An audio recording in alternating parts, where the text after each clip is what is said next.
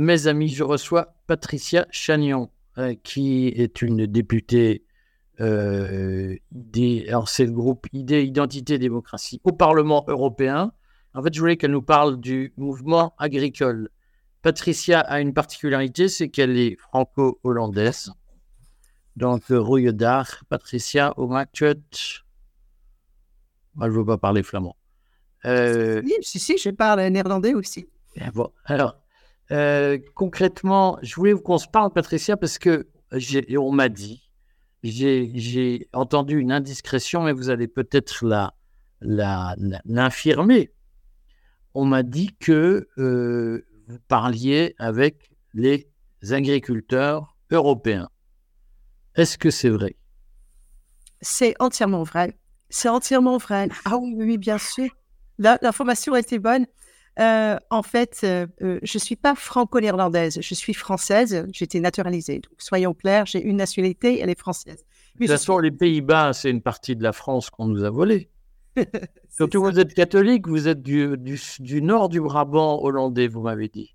Oui, je suis, je suis née à Eindhoven, hein, donc qui est effectivement la partie sous les fleuves, donc la partie catholique des, des Pays-Bas où je suis née.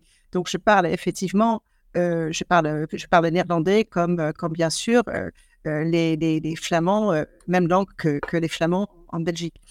non, pour vous dire que l'histoire des, des, farmers, pour moi, a commencé en 2019, en fait.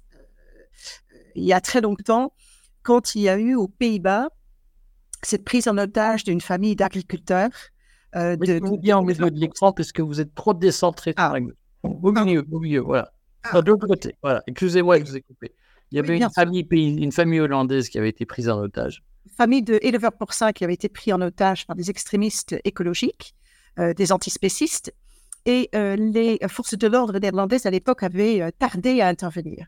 Et du coup, est né un mouvement de contestation agricole, de défense agricole en fait, le, Farmers Defense Force, qui s'est dit non, mais il, il va falloir qu'on fasse quelque chose, c'est pas possible, les autorités ne soutiennent plus, il est tout à fait normal que des, des, antispécistes comme ça euh, prennent en otage une famille. Euh, il faut qu'on euh, on exprime, qu'on explique à la population qu'est-ce que c'est vraiment le cœur de notre métier.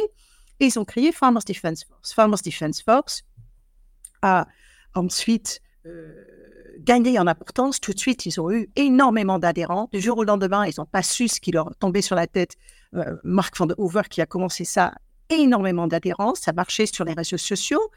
Euh, et ensuite, ils ont euh, commencé, quand ils ont eu énormément de, de, farmers autour d'eux, d'éleveurs, de, d'agriculteurs autour d'eux, ils ont concentré en fait leur énergie sur la pédagogie auprès de la population. D'abord la population rurale, et ensuite ils sont partis euh, dans, dans, les centres urbains aux Pays-Bas. Alors ça m'a passionné pour plusieurs raisons. D'abord parce que j'ai des origines un peu dans les Pays-Bas, je connais encore bien sûr beaucoup d'agriculteurs là-bas, mais également euh, il me surprenait beaucoup que ce mouvement agricole commence dans un des pays le plus urbanisé, le plus bétonné en fait de l'Europe. Ce n'est pas un pays qui est connu pour une agriculture rurale, plutôt sur une agriculture de fleurs, etc., dans l'ouest du pays, tandis que le mouvement est né euh, dans le Brabant, dans la Limbourg, enfin dans le, sud, dans le sud, dans le sud, de, plutôt le côté sud du pays. Ce mouvement agricole a gagné énormément de soutien et euh, ça s'est vu lors des élections provinciales aux Pays-Bas, donc euh, au, mois de mars, le 12 mars 2023. Ils ont gagné dans toutes les provinces. Ils ont fait gagner, ils ont renversé. En fait, c'est le BBB. C'est le BBB, parce que les farmers, en fait, c'est pas la même chose que le BBB. Les farmers avaient dit, il faut voter pour le BBB pour les élections euh, provinciales. Et il y a eu un rapport de voix énorme de, de, de, à part de toute la ruralité, en fait, qui ont mis dans les 13 régions que comptent les Pays-Bas, les 13 provinces, ont mis comme premier parti les, le BBB. Alors, mais qu'est-ce qui est arrivé euh, Comme arrive souvent, euh, ce petit parti euh, est devenu très grand du jour au lendemain et a fait des coalitions inacceptables pour le mouvement des farmers qui avaient demandé de voter pour eux.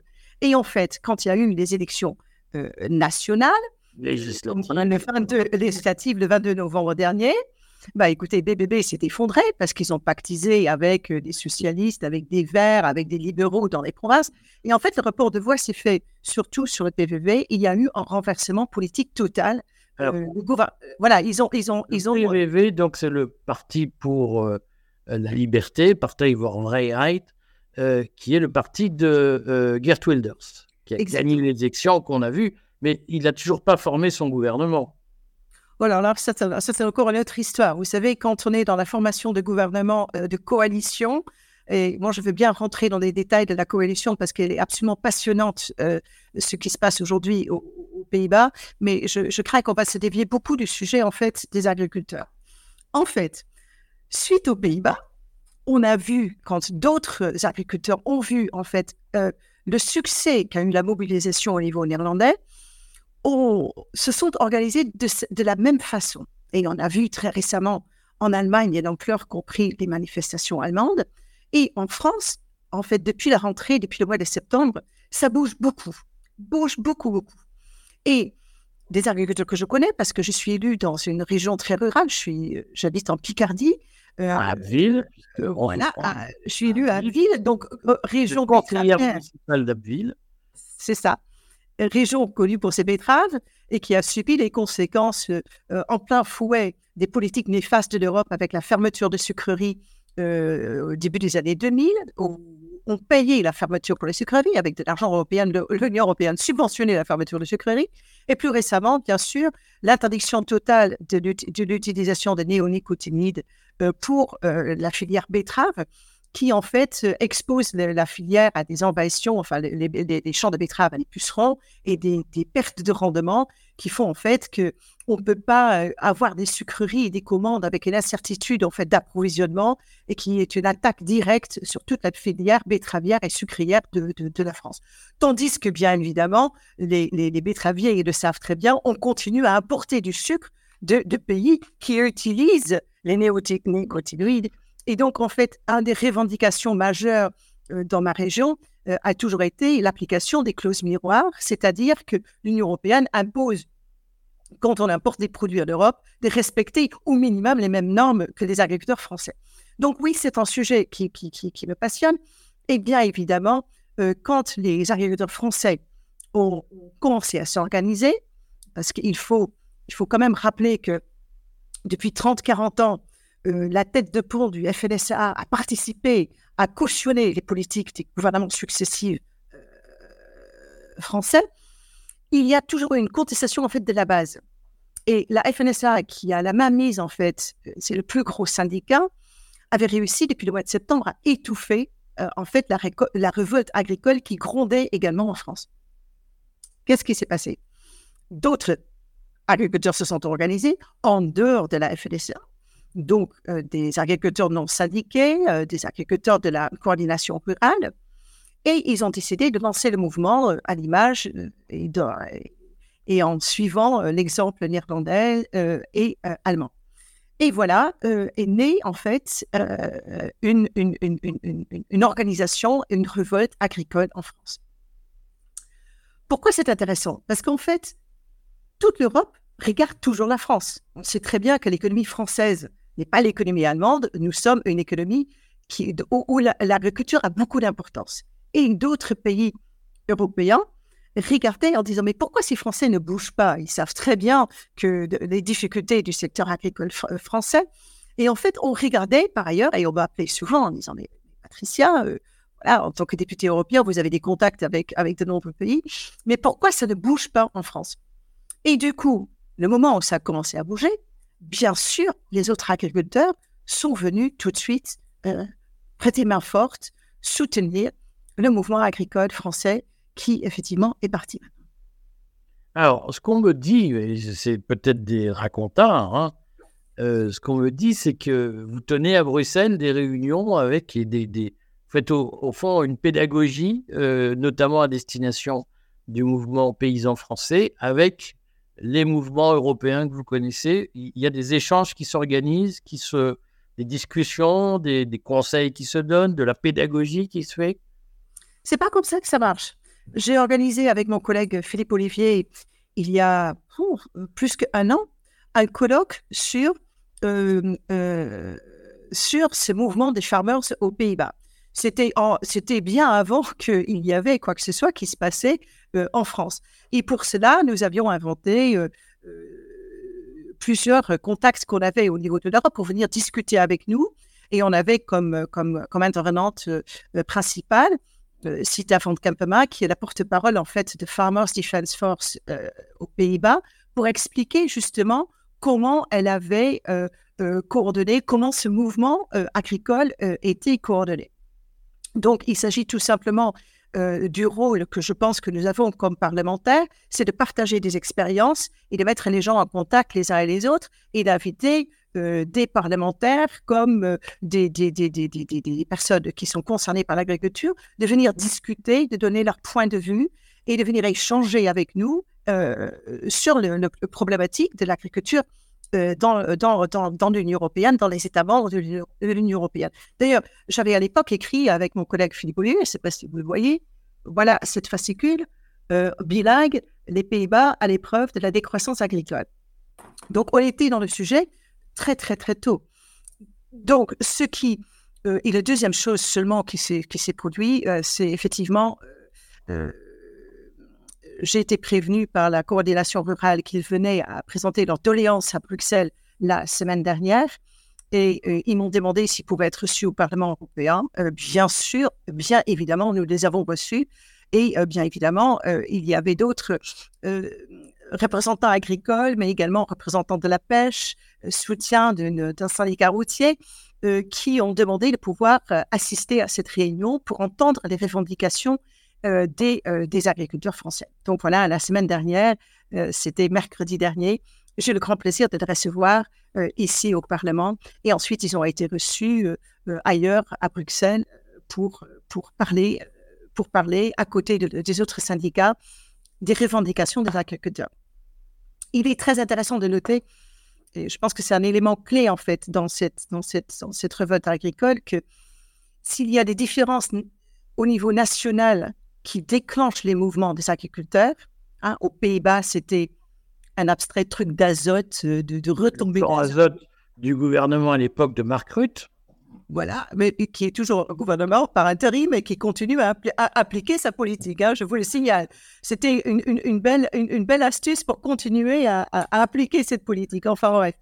Euh, sachant que les, formations durent très longtemps, euh, c'était un coup politique très habile de la part de Mark Rutte, qui continue, malgré la voix du peuple néerlandais à deux reprises durant les élections, à appliquer, à tenter d'appliquer cette politique de décroissance agricole. Je ferme la parenthèse. J'explique aux Français qui sont perdus que donc la Hollande est une monarchie constitutionnelle avec un scrutin à la proportionnelle et que la formation des gouvernements suppose des contrats de gouvernement.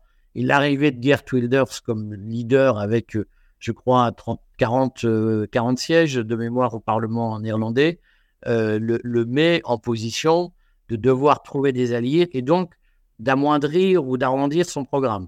Pour ceux qui qui, ne suivent pas la vie politique néerlandaise. Allez-y, Patricia, excusez-moi. Merci. Oui, c'est un système totalement différent. Euh, mais revenons d'abord sur le déclenchement, en fait, des, des, des, à notre sujet, le déclenchement de ces, euh, de ces contestations agricoles dans les différents pays de l'Union européenne. Donc, aux Pays-Bas, l'origine, c'était la fermeture de 3000 euh, élevages euh, bovins porcins euh, parce qu'il fallait réduire, selon la politique de Mark Rutte, des émissions de azote. Alors, jamais entendu parler. Chez nous, c'est plutôt les particules fines. Chez les Allemands, c'est plutôt encore autre chose. Donc, c'était le déclencheur, en fait. Les Hollandais, le, mouvement agricole, a pris de l'ampleur pour contester la fermeture de 3000 élevages. Et ils ont dit très justement, euh, on a beau fermer 3000 élevages, euh, mais euh, de quelque part, on va importer cette nourriture d'ailleurs, cette viande d'ailleurs. Oui, les traités de, libre-échange avec la Nouvelle-Zélande, le Mercosur, etc. Donc, ils ont contesté. Donc, le déclencheur aux Pays-Bas, c'était l'azote et la fermeture annoncée de 3000, de 3000 élevages. Aux Pays-Bas, aux Pays-Bas, pardon, en Allemagne, c'était l'abolition des subventions pour le, pour le gasoil. Et en fait, on voit que les déclencheurs des révoltes d'un pays à l'autre sont différents, mais mènent tous, en fait, à l'Union européenne. Parce que ce qui est derrière de ce que les mouvements voient au niveau national, c'est bien une politique européenne néfaste pour l'agriculture qui se résume en trois points. Point numéro un, on expose l'agriculture des pays des États membres à la concurrence déloyale à travers des traités de libre-échange. Ça, c'est pas possible euh, qu'on laisse importer euh, dans des pays qui ne respectent absolument pas les mêmes normes que nous, qui utilisent même des choses totalement interdites chez nous, euh, qui travaillent dans des conditions sociales pas chez nous, qui n'ont aucune garantie de, qualité ou de sécurité alimentaire, qu'on les laisse concurrencer nos propres agriculteurs. Donc, d'abord, concurrence déloyale, inadmissible. Deuxième point, c'est les normes abusives qui tombent sur nos agriculteurs. Il y a une succession de normes, euh, de contraintes qu'on les impose qui sont impossibles à suivre. Ils viennent à peine de faire les investissements pour respecter une contrainte. Bing, on leur, impose une nouvelle qui demande des ajustements, euh, des investissements et bien sûr une paperasse pas possible à respecter. Ça, c'est le deuxième point. Et le troisième point, et ce qui est le plus important parce qu'en fait, elle, explique toute cette politique néfaste européenne, c'est une politique de décroissance programmée en Europe de l'agriculture. L'Union européenne a décidé qu'il faut moins de 15%, voilà, de, de, de, de surface cultivée en Europe. Il dit ça, allez hop, même si l'Europe ne représente, représente, que 7% de la, de, la pollution d'émissions au niveau du monde, il paraît qu'on va sauver le monde en faisant de la décroissance agricole en Europe. Ce qui, bien sûr, est une, est, est une, aberration totale. Donc, pris, donc, ces trois thématiques reviennent à chaque fois. Et c'est pour ça qu'aujourd'hui, on a une cohésion, en fait, au niveau européen, puisque ces mouvements différents, euh, ces syndicats différents, ces mouvements agricoles différents sont en train de se retrouver avec une contestation euh, commune, euh, même s'ils ont des, des, spécificités nationales, mais des contestations communes contre la politique de décroissance agricole de l'Union européenne. Alors, qu'est-ce que vous, donc vous êtes le groupe Identité et Démocratie et donc le groupe au Parlement européen, mais qui intègre votre parti qui est le Rassemblement national. Aujourd'hui, on n'a pas perçu ce qu'était la, volonté ou les propositions du Rassemblement national sur comment sortir durablement de cette crise, pas seulement de, ce qui se passe en France en ce moment, mais quelle est l'orientation en matière de politique agricole européenne que vous proposez? Est-ce que c'est sortir de l'Union européenne? Est-ce que c'est y rester mais en changeant les politiques vous, vous proposez quoi concrètement? Nous sommes, nous sommes, euh, euh, nous sommes euh, tout à fait convaincus qu'il faut qu'on travaille ensemble au sein de l'Union européenne, mais qu'on change les règles du travail au sein de l'Union européenne. donc, il s'agit de, bâtir une, Europe, une, européenne, avec de, rebâtir l'Union européenne avec des dans un différent logiciel qui respecte les individualités et qui ne dit pas, voilà, une taille, c'est bon pour tout le monde. Non, il y a des pays qui sont différents. Euh, les critères. Moi, je ne dis pas que les Allemands euh, doivent euh, protéger leur agriculture. Je ne sais pas ce que les Allemands font, font, font, ce que eux ils doivent faire chez eux avec des mesures qu'ils doivent faire chez eux. Notre préoccupation, c'est l'agriculture française. Il faut quand même qu'on sache bien que la France est contributeur net de l'Union européenne. Nous versons environ 25 milliards d'euros par an à l'Union européenne et nous récupérons environ 15 milliards, plus ou moins quelques milliards qui se baladent. Mais ça veut dire que nous sommes, en tant que pays, en, tant que France, contributeurs nets de l'Union européenne. Ça veut quand même dire que la présidence de la République peut imposer des choses pour protéger une, agriculture qui est, à notre sens, stratégique, à la fois en matière de sécurité et de, qualité alimentaire, en matière de, préservation de nos, de, nos, structures, de nos structures sociales et rurales. Donc, nous sommes pour effectivement dénoncer et protéger, euh, pour avoir une exception agriculturelle qui s'applique à la France pour protéger nos filières agricoles. Nous avons assisté à un débat absolument mais surréaliste il y a quelques, quelques, quelques, quelques, quelques mois sur l'abolition de la boîte du camembert en disant non, il faut des boîtes, on peut plus avoir des boîtes, il faut des boîtes recyclables. Bon, finalement, ils ont vu quand même que c'était trop aberrant, mais c'est-à-dire, mais, on est dans un délire complet de, de homogénéisation de l'agriculture, des règles au niveau européen, tandis qu'il faut bien admettre que chaque pays a ses particularités. Donc, nous sommes là pour défendre nos filières agricoles françaises. Il y a de l'argent pour le faire. Nous sommes là pour les protéger parce qu'il faut tout de suite exclure l'agriculture des traités de libre-échange. Hein, il faut tout de suite dire, attendez, on ne peut pas exposer nos filières agricoles, nos filières d'excellence à des produits euh, qui sont inclus dans des traités de libre-échange. Euh, donc, il faut faire un moratoire tout de suite sur, ça et exclure l'agriculture des traités de libre-échange. Il doit obéir à d'autres raisons. Il y a des raisons culturelles, il y a des raisons de sécurité alimentaire, il y a des raisons stratégiques de protéger l'agriculture française, qui est au cœur de notre programme. Patricia, je vais quand même vous taquiner euh, gentiment. Le 19 avril a lieu un sommet exceptionnel à Bruxelles sur l'élargissement euh, dans le cadre de la présidence belge, où euh, dans, à l'occasion de ce sommet seront discutées l'entrée d'un certain nombre de pays des Balkans et de l'Ukraine dans l'Union, et seront discutées les, évolutions possibles des règles du jeu. Mm. Il est prévu une grande conférence sur l'avenir de l'Europe au deuxième semestre 2024 où on discutera des changements de règles du jeu dans l'adoption des mesures au Conseil européen, notamment le passage à la majorité qualifiée et au fond la fin du compromis de Luxembourg sur euh, l'unité. Et il est prévu qu'il n'y ait plus forcément un commissaire par pays membre. Donc, c'est-à-dire qu'on va transformer la Commission européenne en un gouvernement européen. Quelles sont les propositions aujourd'hui ou les options du Rassemblement national? Est-ce que vous voterez contre ces mesures, est-ce que vous vous opposerez à la création de ce qui sera une fédération européenne avec la possibilité de coalition imposant à la France des règles du jeu qu'elle refuserait, que nous refuserions, parce que par le jeu de, de, de, l'Interland allemand, on va dire ça comme ça, euh, l'Allemagne sera en position de nous imposer des directives dont nous ne voulons pas. L'Europe de, l'Europe, l'Union européenne d'aujourd'hui est tout sauf une fédération un État fédéral aux États-Unis a éminemment plus de liberté qu'aujourd'hui un État membre de l'Union européenne. Donc, je refuse le mot fédération pour ce qui est devenu euh, l'Union européenne. Nous sommes dans un système de, d'empire, de, dictature technocratique qui vient de Bruxelles, qui n'a rien à voir avec une fédération. Regardez les États américains, qu'est-ce qu'ils sont capables de décider au niveau de fédération. Donc, fédération, c'est un euphémisme.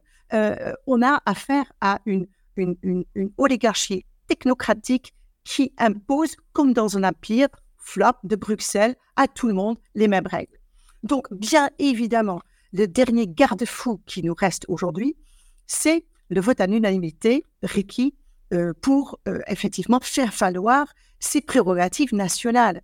Bah, écoutez, ils ont compris qu'il y a des, des pays, de plus en plus de pays, qui contestent la politique de cette, de cette technocratie bruxelloise. Et ils ont décidé de changer les jeux pour les contourner. Ça permet effectivement de dire, bon, écoutez, voilà, on s'en fiche un petit peu. Allez hop, euh, on fait ça, euh, majorité qualifiée. Et puis, ça permet de, écarter euh, voilà, les petits emmerdeurs et qu'on n'a plus besoin de trouver des compromis pour, passer des, des, changements. Donc, bien sûr, nous y sommes totalement opposés. Maintenant, la deuxième, le deuxième sujet que vous évoquiez, c'est de changer la composition du Conseil d'Europe. Bah, écoutez, Conseil d'Europe, la Commission, ça procède de la même vision en fait. Ça procède de la vision qu'il y a des pays qui ne sont pas d'accord avec cette technocratie bruxelloise. Et bien, écoutez, au lieu de trouver des solutions, bah, on va les écarter. Comme ça, on fait un petit groupe entre, amis. oui, sous prétexte, on va élargir, patati patata. Et puis finalement, on s'arrange ensuite pour que les pays qui sont récalcitrants ou qui se posent des questions soient écartés de toute participation. Donc, bien évidemment, c'est totalement inacceptable. Mais je pense que là où ça se joue vraiment, parce qu'on voit bien qu'il y a une accélération de la, de la, de la, de, des mesures qui sont passées, hein, des migrations, euh, euh, revenir sur la, sur la, major, euh, sur la règle de l'unanimité, changer les règles du jeu avant les élections européennes.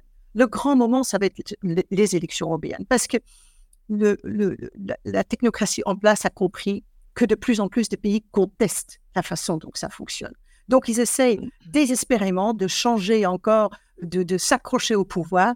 Je pense que le moment fort va être les élections euh, européennes où il va falloir aller voter massivement pour dire non à cette technocratie et d'insister sur des règles de fonctionnement d'abord beaucoup plus démocratiques, euh, beaucoup plus ouvertes, euh, et de laisser de revenir à une, alliance des, nations d'Europe plutôt à cette espèce d'empire qui s'est constitué. Et encore une fois, je refuse le mot fédéral. C'est un empire que nous subissons. Nous sommes devenus, euh, voilà, euh, un vassal d'un empire quelque part. Et euh, on voit bien qu'aujourd'hui, la France n'a plus aucun pouvoir tout seul de faire, de faire, de faire valoir les intérêts de notre nation. Mais vous ne proposez pas le Frexit? Non, on ne propose pas le Frexit parce que euh, dans, la situation où nous sommes aujourd'hui, il est évident que l'Union, euh, ensemble, offre beaucoup de, projets et de possibilités également de construire des projets ensemble. Je parle de grands projets d'infrastructure, de recherche euh, qu'on peut mener au niveau européen. Et nous croyons à une Europe qui est une Europe où on peut, comme la Danemark aujourd'hui, hein, participer ou pas participer à certains projets. Je pense que l'avenir de l'Europe, c'est la liberté des nations de participer ou pas à certains projets où on se trouve unis pour parler, parce que je pense qu'au-delà de choses qui sont différentes entre les nations européennes, nous avons beaucoup de choses en commun et euh, l'esprit de travailler ensemble euh, pour le bien de, nos peuples et de notre continent euh, est quelque chose qui nous motive tous. Bon, Patricia, je suis sûr que nous aurons l'occasion d'en discuter. Merci de votre patience. À bientôt, j'espère. À très bientôt, j'espère.